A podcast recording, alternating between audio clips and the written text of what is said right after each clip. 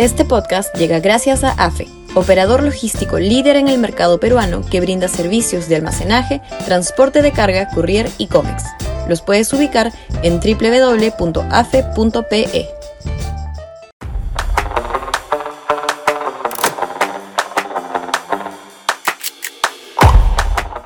¿Puede haber un centro disruptivo? Sudaca, Perú. Buen periodismo la elección del 2026 o la que haya si antes cae Castillo va a ser extremadamente polarizada y va a requerir de los candidatos mostrar posturas frontales que rompan con el establishment si no quieren ser desbordados por las demandas ciudadanas. Del lado de la derecha, quien mejor se asoma con esas características es Rafael López Aleaga. En la centro derecha puede surgir algo superior, en el sentido de no tener que tragarnos resignados las monsergas conservadoras y autoritarias del candidato de Renovación Popular? Hay algunos nombres que empiezan a vocearse en el espectro de la centro derecha. Ahí se instalan Francisco Sagasti, Pedro Cateriano, Jorge Nieto, Carlos Añaños, Carlos Anderson y Fernando Sillonis, por ahora entre los más destacados.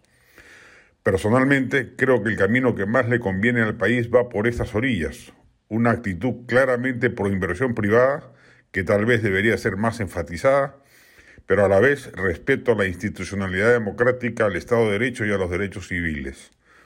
Esta postura debería ir acompañada de una clara preocupación por emprender reformas en sectores claves como la salud y educación públicas, la inseguridad ciudadana y la lucha contra la corrupción. Ya hemos sobrepasado los límites de tolerancia de una democracia a las garras de la corrupción que llegan al extremo de amenazar la gobernabilidad. Tiene que ser un centro liberal, claramente, si es que no quiere representar la continuidad del status quo que hubo entre el 2000 y el 2021, salvo la honrosa excepción del gobierno de García, cuando se gobernó el país en piloto automático sin emprender ninguna reforma o casi ninguna, y nos dejó como herencia un país disconforme, irritado, porque los claros beneficios macroeconómicos que se apreciaban no se traducían en una mejora de la ciudadanía de las mayorías. Como se vio, no bastó la mejoría económica de los pobres que dejaron de serlo, exigían más calidad de vida ciudadana y no solo más plata en sus bolsillos. Va a ser difícil sumar este esfuerzo a Acción Popular, Alianza para el Progreso o Podemos.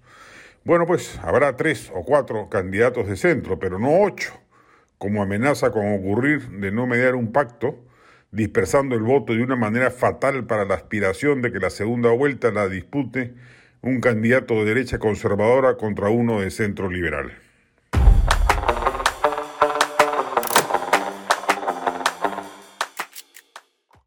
Este podcast llegó gracias a AFE, operador logístico líder en el mercado peruano que brinda servicios de almacenaje, transporte de carga, courier y cómics. Los puedes ubicar en www.afe.pe.